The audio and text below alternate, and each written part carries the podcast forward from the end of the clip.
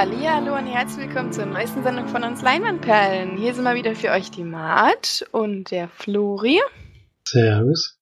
Und der Felix. Grüße.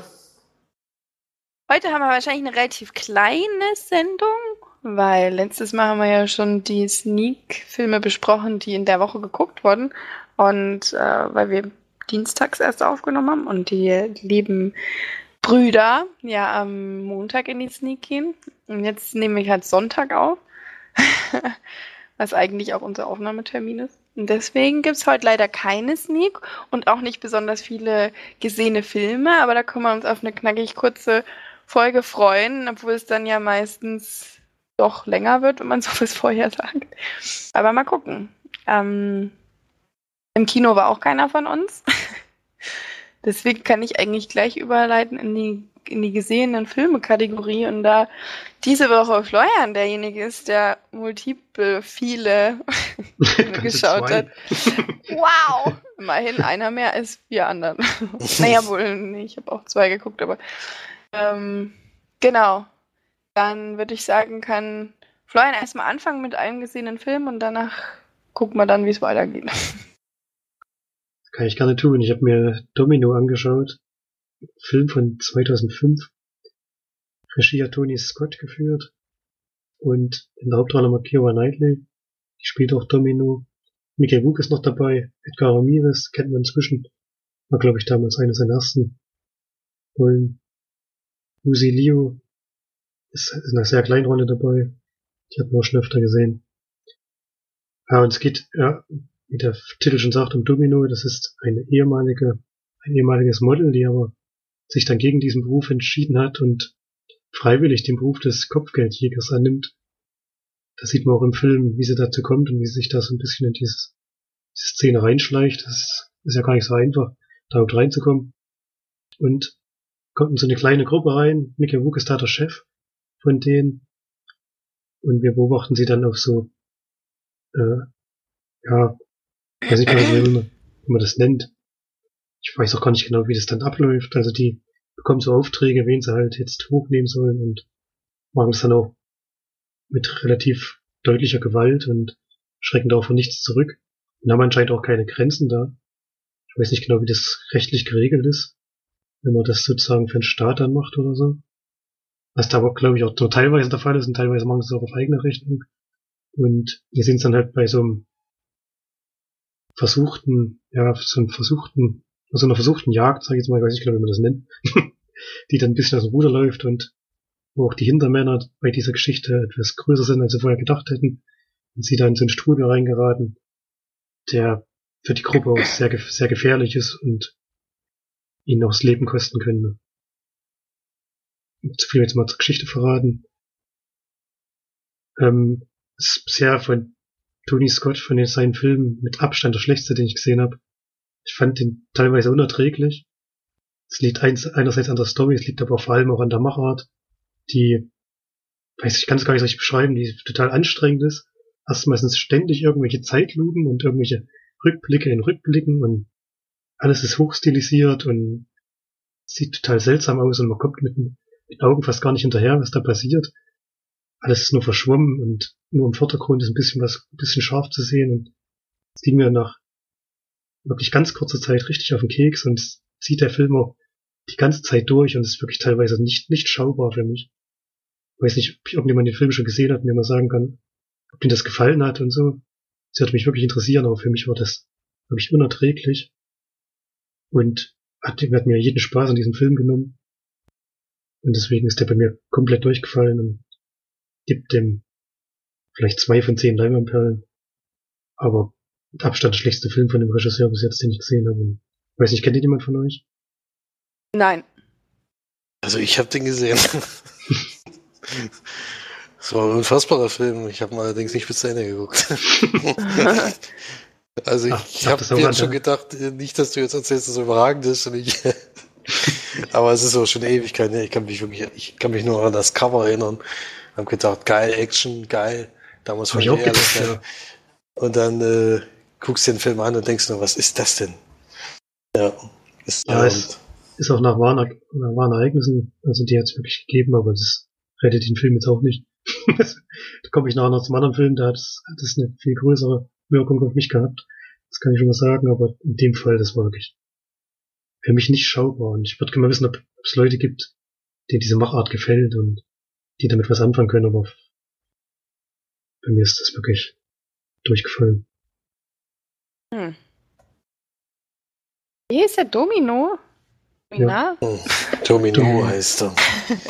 da ist der Kira Knightley dabei, ne? Ja, die spielt die Hauptrolle. Mhm.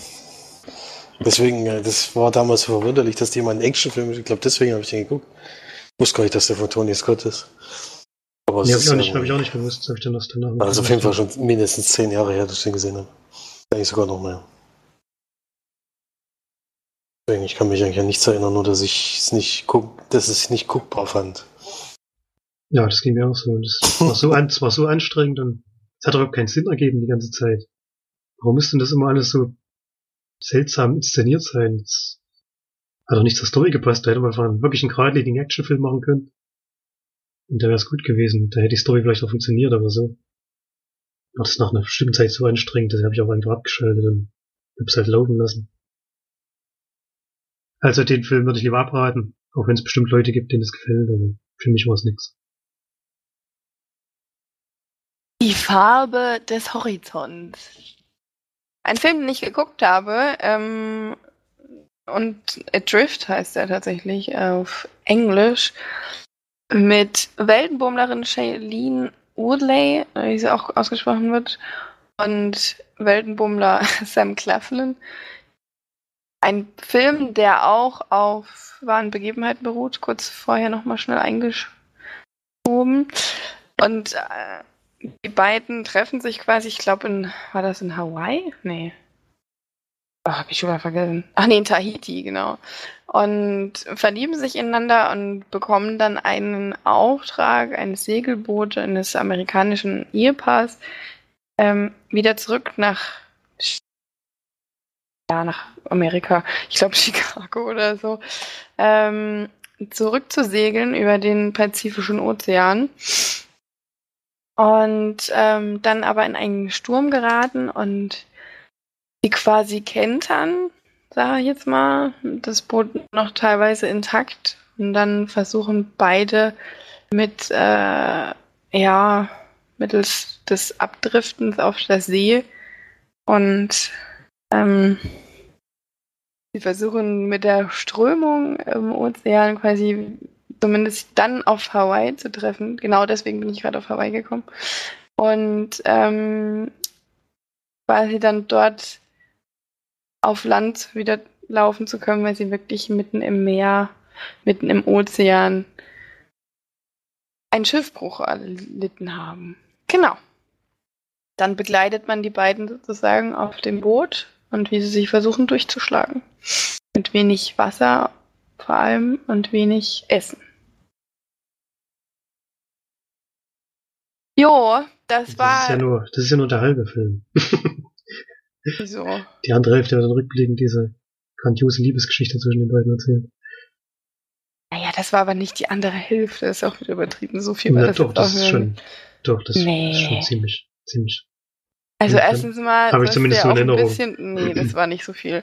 Ähm, erstens mal sollst du ja so ein bisschen wenigstens Empathie empfinden für die beiden und deren Geschichte verstehen. Also ich fand das überhaupt nicht so störend tatsächlich, weil es in so vielen Filmen mit Rückblicken und was auch immer erzählt wird, so dass du dann die Leute besser kennenlernst und so weiter. Also mich hat das nicht so gestört wie euch. Oder Felix hatte das geguckt. Hast du das geguckt? Nee. Nö. Wie dich? Florian. ähm, ich fand ihn jetzt auch nicht so wahnsinnig schlimm. Ich ähm, habe immer das Problem bei Shailene, ja, ähm, dass sie so eine ähm, bisschen nervige Art hat. Und da fand ich es jetzt tatsächlich mal nicht so.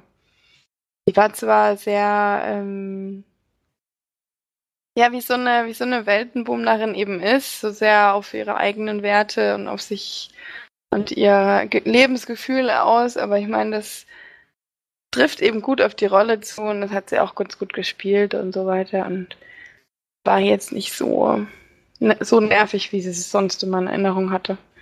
Regisseur hat auf jeden Fall geführt Balthasar Kormakur. Mir im Leben noch nie gehört. Sieht ein bisschen aus wie Colin Farrell. Mhm, das ist doch der aus Island, Island, oder? Er hat doch Everest zum Beispiel gemacht und mhm, hat auch bei Nordischen Filmtagen der schon Eid, was. Den haben wir ja geguckt, ne? Genau, bei Nordischen Filmtagen. The Deep was Two Guns hat er gemacht. Mhm, genau. Der ist überragend. Ich liebe Two Guns. Den ist so mega witzig. Ähm, ja, dann, also ich kenne seinen Namen nicht, aber dann hat er schon coole Sachen gemacht, auf jeden Fall. Ach, Virgin Mountain hat er auch gemacht. Warum macht denn der dann jetzt so ein Hollywood-Drama-Gedöns? Naja, gut. Weil sich halt durchsetzen wird. Ja, auch okay. Ich würde dem Film so vier von zehn Diamantperlen geben. Bisschen unterm Durchschnitt. glaube ich, eins, eins zu eins die Wertung, die ich auch gegeben habe. Das lange Zeit jetzt den, jetzt den so gut gefundenen Film. Nein, der ist schon echt schlecht auch. Aber man hat, also naja, vielleicht ist vier, vielleicht auch Durchschnitt fünf von zehn würde ich schon geben, weil er tut nicht weh, ihn zu gucken. Ähm, für Felix wäre er nichts. Aber so ein, so ein paar bisschen Frauengeschmack ist es vielleicht eher, sag ich mal. Ja, denn der Twist im Film gefallen. Er hat einen Twist und den habe ich auch nicht. Naja, nee, doch. Ja, nee, ich glaube, ich habe nicht kommen sehen. Ich habe ich hab ihn auch nicht unbedingt kommen sehen. Also dann, wo es so dann darauf hinging, den Twist aufzulösen, da habe ich dann so ein bisschen so ein, ach du Scheiße, ne, gedacht. Aber ja. War ganz gut. Ja, also Durchschnitt würde ich schon geben. 5 von 5, ja. War 5 von 5. 5 von 5, ja. Da ist jetzt umgerechnet 10 von 10. Gut. Ja. 5 von 10 natürlich, tut mir leid. Alles gut. Dann komme ich mal zu dem Film, den ich diese Woche sehen durfte und den March jetzt inzwischen auch nachgeholt hat. Die kann also auch gleich mal was dazu sagen, nämlich das Krumme Haus habe ich gesehen. Eine weitere Verfilmung von Agatha Christie, äh, also ein Roman von Agatha Christie natürlich. Und sind aber, haben aber überhaupt nichts miteinander zu tun, kam auch relativ zeitgleich damals raus. Also der Orient Express war ja letztes Jahr und dann irgendwie ein halbes Jahr später oder sowas kam dann schon Krumme Haus, ist so ein ganz anderer Regisseur und wird hier als Kriminalfilm und Thriller bezeichnet. Also ich würde es eher als einen klassischen Krimi bezeichnen. Und es geht um Charles Howard oder Hayward. Der führt eine Detektei, die hat er übernommen von seinem Vater, nachdem er wohl im Polizeidienst umgekommen ist oder sowas. Also der Vater. Und er sagt so, naja, es ist so Familientradition, das muss er jetzt wohl führen. Äh, und geht deswegen von der Polizei auch selber weg, hat da aber eben noch Connections hin. Und dann äh, besucht ihn eine alte Freundin, die er, mit der er früher mal eine Art Beziehung hatte oder eher wahrscheinlich eine Affäre oder eine kurze, kurze Ferienbekanntschaft, was eben nichts geworden ist. Und sie sagt ihm, dass, dass sie denkt, dass ihr Großvater ermordet wurde. Der ist der, in der Nacht eben verstorben. Polizei will sie nicht einschalten, sondern sie will lieber, dass er das macht. Dass sie mal rausfinden, ob es jetzt ein Mord war und wer es vor allen Dingen war. Und dann reist er in dieses Haus und in dem Haus ist es ein bisschen, kann man vielleicht vergleichen wie mit Blendung damals. Es sind relativ viele Parteien da drinnen, die da eben wohnen und auch äh, da ist ja zusammengefärbt schon ihr ganzes Leben anscheinend wohnen. Und die äh, haben so alle ihre Eigenheiten und vor allen Dingen haben die eigentlich alle einen Grund oder Motiv, um vielleicht äh, den Großvater um die Ecke zu bringen. Ja. Und dann gilt es heraus, wenn wer in diesem krummen Haus war denn der Täter und ja, gilt ihn zu entlarven. Ja, ist es eigentlich nicht. Geht dabei eine Stunde und 116 äh, Minuten. Also eine Stunde 55, glaube ich.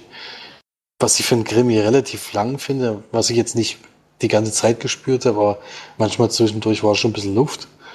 Also man hätte es ruhig ein bisschen kürzer machen können.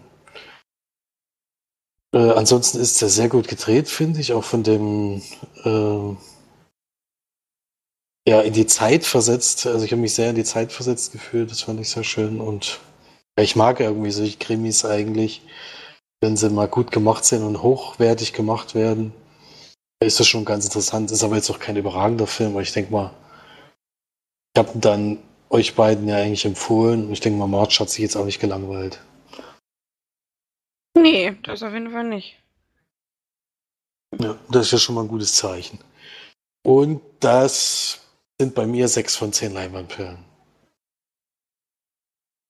Ja, ich muss allerdings tatsächlich sagen, das, was du jetzt gemeint hattest mit dem, dass es dich in die Zeit versetzt hat, war bei mir überhaupt nicht so tatsächlich, weil er doch ganz schön ähm, auch moderne Richtungen, also so, so in dem einen Zimmer zum Beispiel, ich dich noch dran erinnerst, von der von dem jüngeren Bruder und seiner Frau, wo er einfach immer so reingeht, ohne zu klopfen oder so, der Charles. Das war dieser Raum, der hat so gelbe große Lampen. Das sieht überhaupt nicht aus wie 50er. Das sieht aus wie, wie ein hm, bisschen 80er oder sowas. Und da, ist, als ich den Raum gesehen habe, habe ich gedacht, hä, wo sind wir denn jetzt? Oder was, was passiert jetzt hier? Das sieht irgendwie aus wie Zeitreise. Oder das Zielmittel, der mich da, das wird mich total rausgeholt irgendwie. Und ähm, ja, war irgendwie, hat mich da nicht so. Und dann auch die roten Haare von der einen Frau. Und ich dann gedacht, hatten die da schon die Möglichkeit, das so eine Farbe gar nicht mehr irgendwie nicht vorstellen, so diese, diese Farbe so zu färben. Weiß ich nicht. Ähm, ja, war so, so ein paar Stilmittel drin, die mich da bei dem, bei der, bei dem Jahr und bei dem ja, hat mich da ein bisschen rausgezogen. Ansonsten bin ich da aber so wie bei dir. Mich, ich ähm, hatte schon auch Spaß dran. Ich mag solche Krimiserien auch, äh, Serien, Filme auch, Serien auch natürlich, aber ähm, Krimi-Film hier. Ich mag auch Agatha Christie eigentlich gerne, weil die mal interessante Charaktere beschrieben hat, meiner Meinung nach. Und auch gute Ideen hatte für die Auflösung. Da hatte ich es jetzt allerdings schon ein bisschen früh mir gedacht, wer es ist. Und wie gesagt, auch viel zu lang auf jeden Fall. Hatte wirklich äh, Strecken drin, die hätten nicht sein müssen. Finde ich dann immer so ein bisschen schwierig, wenn man merkt, ähm, wir machen es jetzt einfach auf Länge. Ja. Und ich würde da, glaube ich, sogar sieben von zehn Leinwandperlen geben. War schon ja. ganz gut. Kann man auf jeden Fall, kann man auf jeden Fall gut gucken, finde ich. Mhm. So, dann sind wir schon beim letzten Film angekommen, würde ich sagen. Denn Florian hat ja jetzt nur noch einen gesehen. Mhm. Und dann kannst du den jetzt gerne noch noch so überragenden Domino 2. nee, jetzt wird's besser, das kann ich mal sagen. ähm, der Fall Kalinga habe ich gesehen. Den gibt's bei Prime auf jeden Fall. Im Namen meiner Tochter heißt er anscheinend noch im Deutschen. Und das ist ein französischer Film. Geht Ach, jetzt um, weiß ich, was du meinst. Das ist das mit dieser, wo der Deutsche da auch mit beteiligt ist. Ja, genau. Weiß ich, was du meinst. Na, kann ich gleich sagen. Also es geht um einen echten Kriminalfall der sich über fast 30 Jahre hingestreckt hat. Und am Anfang des Films sehen wir erstmal, wie der André Bamberski heißt, der ist der Vater von der Familie und der Sohn, eine Tochter und die Ehefrau. Sieht man, wie es seine Ehe anfängt zu kriseln. Der Deutsche, der wird gespielt von Sebastian Koch.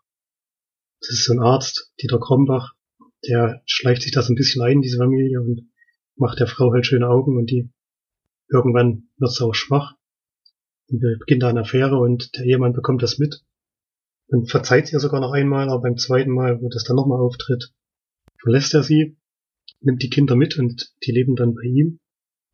Und ein, dann kommt ein Zeitsprung, das eine Kind ist dann, die Tochter ist dann 14 Jahre, glaube ich, und fährt in den Ferien zu ihrer Mutter mit dem neuen Ehemann, diesen deutschen Koch halt.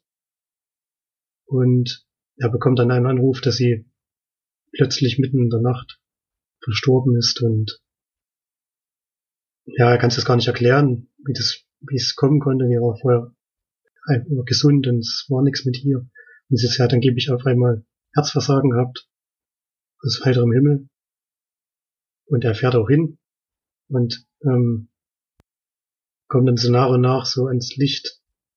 Es gibt auch eine offizielle Autopsie, die aber ein bisschen seltsam abläuft und wo der, der Arzt auch mit anwesend ist, der ist der neue Ehemann von der Frau ist, was schon sehr seltsam anmutet und der verstrickt sich auch so ein bisschen in seltsame Aussagen, die keinen Sinn ergeben. Und die, der Vater, dem wird eigentlich klar, dass irgendwas, dass der Arzt irgendwas damit zu tun hat.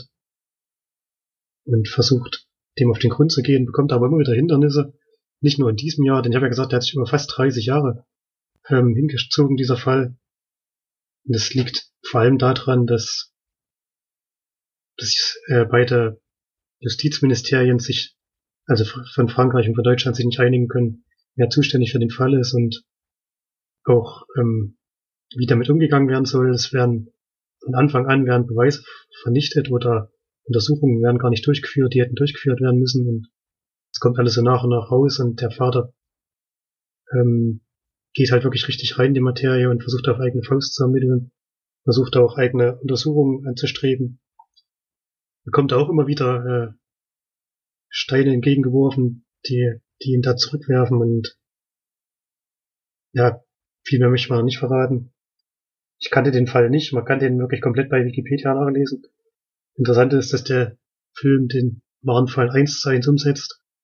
Also alles, was im Film vorkommt, ist genauso passiert und war für mich teilweise unvorstellbar, weil da Sachen vorkommen, die man sich, wo man einfach nicht glauben kann, dass sowas wirklich passiert ist. Also der, ja, ich sag mal, das deutsche Justizsystem hat da jetzt auch nicht so die, die beste, äh, macht da jetzt nicht so die allerbeste, das allerbeste Bild gibt's da. Das ist schon wirklich auch zum Kopfschütteln, was da passiert ist und was wieder geschlampt wurde und ja, wie auch versucht wurde, einfach einen Deutschen vor einer Strafe zu schützen, die eigentlich verdient gewesen wäre, sage ich mal. Und ja, das zeigt der Film halt bis zum bis zum Ende, das für mich auch äh, unvorstellbar war, aber es ist auch genauso passiert. also wer den Film sieht, weiß vielleicht, was ich meine, wie sich das dann am Ende auflöst.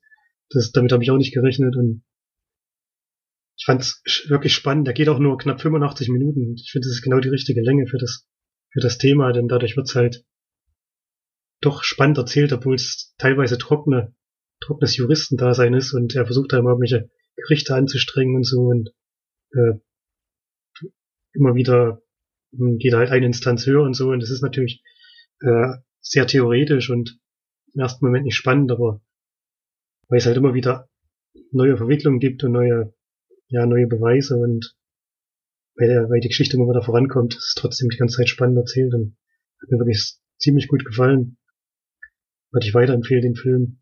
Auch für euch. Und ist jetzt halt nicht so ein Gerichtsdrama, wie das vielleicht klingt. Vor Gericht gibt es vielleicht drei oder vier Szenen, denn leider kam es ja fast nie vor Gericht, weil, weil sich alle nicht einig waren, wer es übernehmen soll. Und ja, ist schon ein bisschen zum Kopfschütteln, dass man das sieht. Und gibt dem Film acht von zehn Banglandperlen. Und wirklich eine Empfehlung, den sich mal anzuschauen.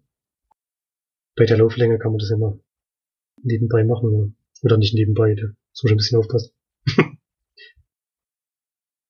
Klingt echt ja. cool. Würde mich auf jeden Fall interessieren. Er ist nicht, er ist nicht cool, der geht schon auch in die Magengrube, wenn das da passiert ist. ist wirklich ja, schön. weiß schon. ja, ich weiß schon, was du meinst.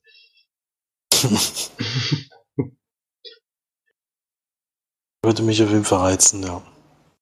Der Trailer hatte mich damals nicht überzeugt, deswegen habe ich den irgendwie aus den Augen verloren. Mhm. Vor allem, wenn es bei Amazon gibt, dann kann man den ja schön gucken. Mhm.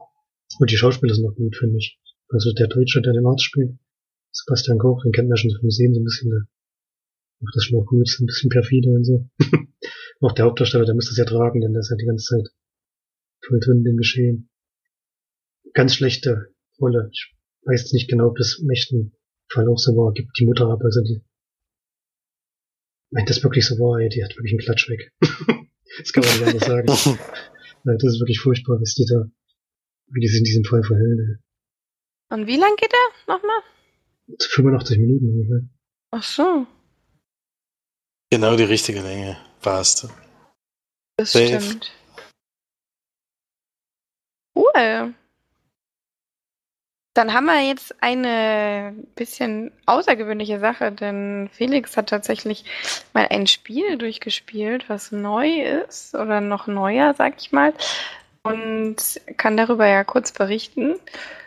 Ähm, ein Spiel für die PS4, was ich jetzt hoffentlich dann auch bald bekomme, da du ja durch bist. Dann können wir da gleich mal das, das finanzielle regeln. Dann.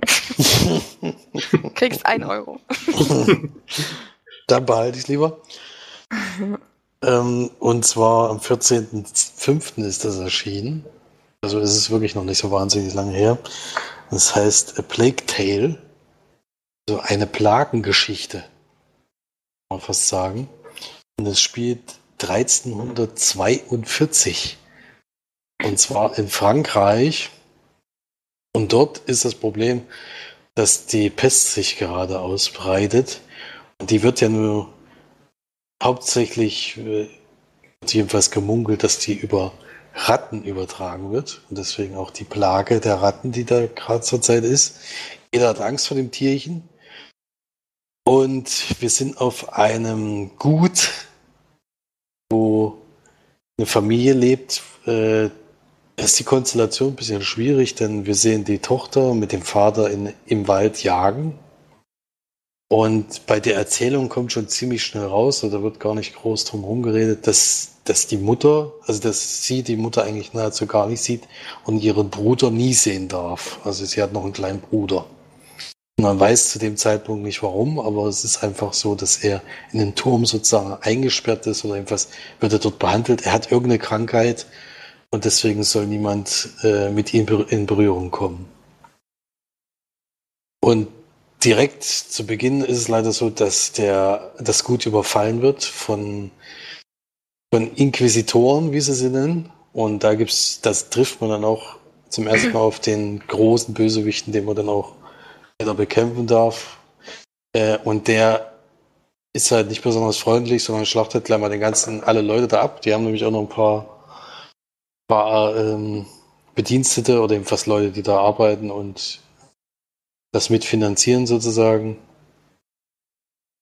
Und die bringt er leider alle um, auch ihren Vater und die Mutter. Und sie, äh, die Mutter sagt kurz bevor sie eben dazu kommt, dass sie umgebracht wird, dass sie sich doch bitte um ihren Bruder kümmern soll.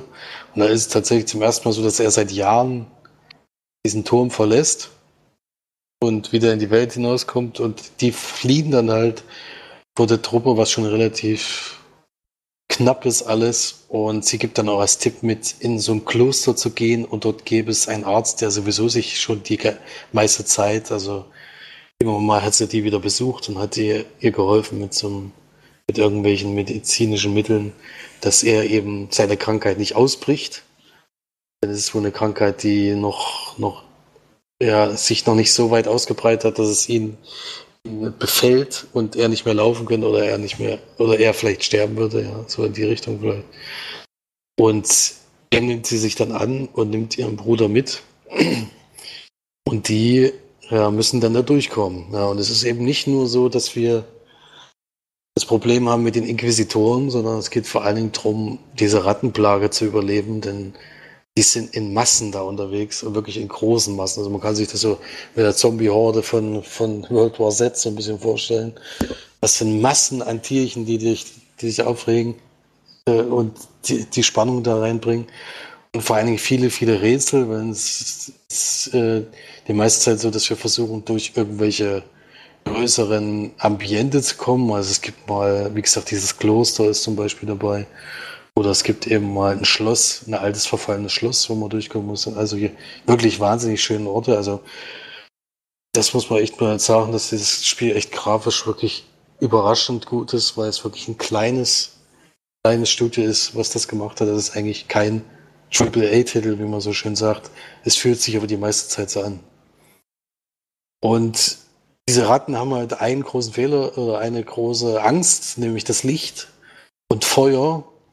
Und deswegen experimentieren, experimentieren wir sehr viel mit Feuer. Vor allen Dingen gibt es dann einen jungen Alchemisten, den man noch trifft, der einen da noch zur Hilfe eilt und der immer wieder kleinere Waffen da eben ins Spiel bringt, die man gegen die Plage einsetzen kann, um die ein bisschen von sich wegzuhalten.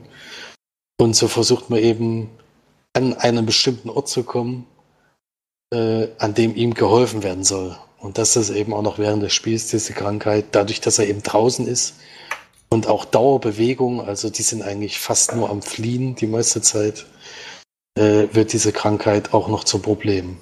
Ja. Ja. Also ein wirklich erstaunlich gutes Spiel, muss ich sagen. Ich hatte nicht damit gerechnet. Ich hatte damals äh, nur das Cover gesehen und eine, einen Vorbericht dazu gelesen, hatte da eben Interesse dran, weil es schon ein bisschen Last of Us äh, verglichen wird. Ein Spiel, was wir, also was Marge und ich ja wirklich herausragend finden. Also direkten Vergleich würde ich jetzt nicht unbedingt machen, weil es dann doch zwei unterschiedliche Sachen sind, die da auftreten, aber es ähnelt dem schon ein bisschen, hat auch von der Geschichte was ganz was anderes, finde ich. Äh, und finde das sehr gut gelungen. Also March kann sich da auf jeden Fall drauf freuen auf das Spiel. Ähm, ich kann das eigentlich jeden, der nur, der eine gute Geschichte haben will, auch mal in anderen Zeit, muss man in einer anderen Zeit spielt und vor allen Dingen mal wieder was Neues, was eben keine Fortsetzung ist von einer Marke, die schon jeder tausendmal gesehen hat. Oder kein Spin-off von irgendwas, sondern mal was ganz was Eigenes, was vorher nicht gegeben hat. Und da haben sie sich echt ins Zeug gelegt. Das hat mir echt Spaß gemacht. Ein paar Frustmomente sicherlich auch, das muss man auch dazu sagen. Also es gab eine Szene, wo ich wirklich ewig gebraucht habe, weil ich ein was falsch verschoben hatte.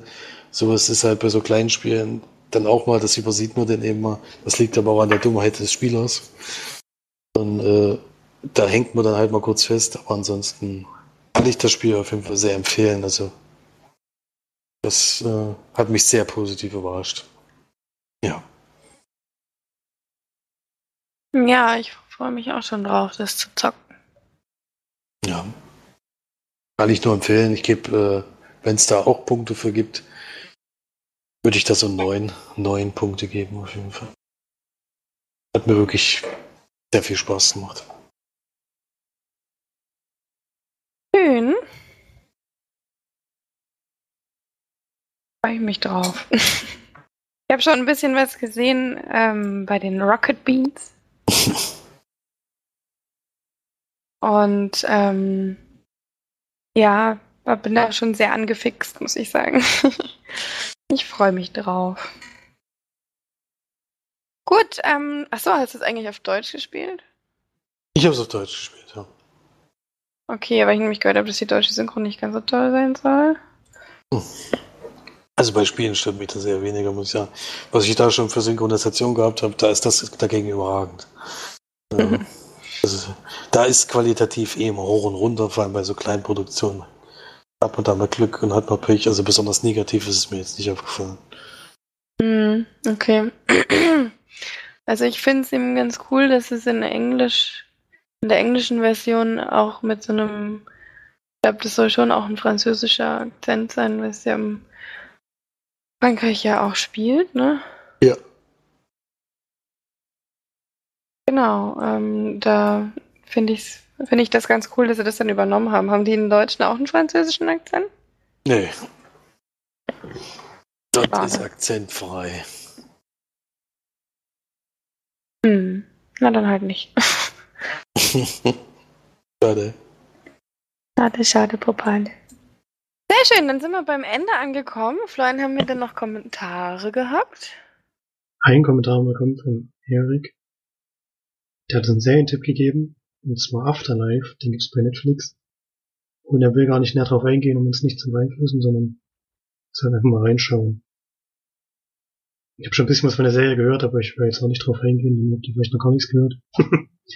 aber. Ich habe davon schon gehört, aber ich fand irgendwie das nie so wirklich interessant, aber wenn es mir empfohlen wird. Ich hatte den Trailer geschaut und fand den jetzt eher so semi. Aber gut, ja. Man weiß ja nie. Reingucken werden wir auf jeden Fall. Genau, wenn es uns empfohlen wird, bestimmt. Sehr schön, dann ähm, sind wir beim Ende angekommen. Und ja, war ja dann heute doch eine relativ kurze und knackige Runde, aber das ist ja nichts Schlechtes. Vielleicht haben wir beim nächsten Mal wieder ein bisschen mehr Filme geschaut. Dann können wir wieder ein bisschen länger quatschen. Aber jetzt erstmal vielen Dank fürs Reinhören, fürs äh, Anschalten. Dann geht fleißig ins Kino und schaut schön Filme und lasst ruhig mal einen Kommentar da. ich weiß nicht, wie oft ich das jetzt noch sage. Aber ihr könnt gerne auch immer mal kommentieren. Gut, dann bis zum nächsten Mal. Haut rein. Tschüss. Tschüss. Tschüss.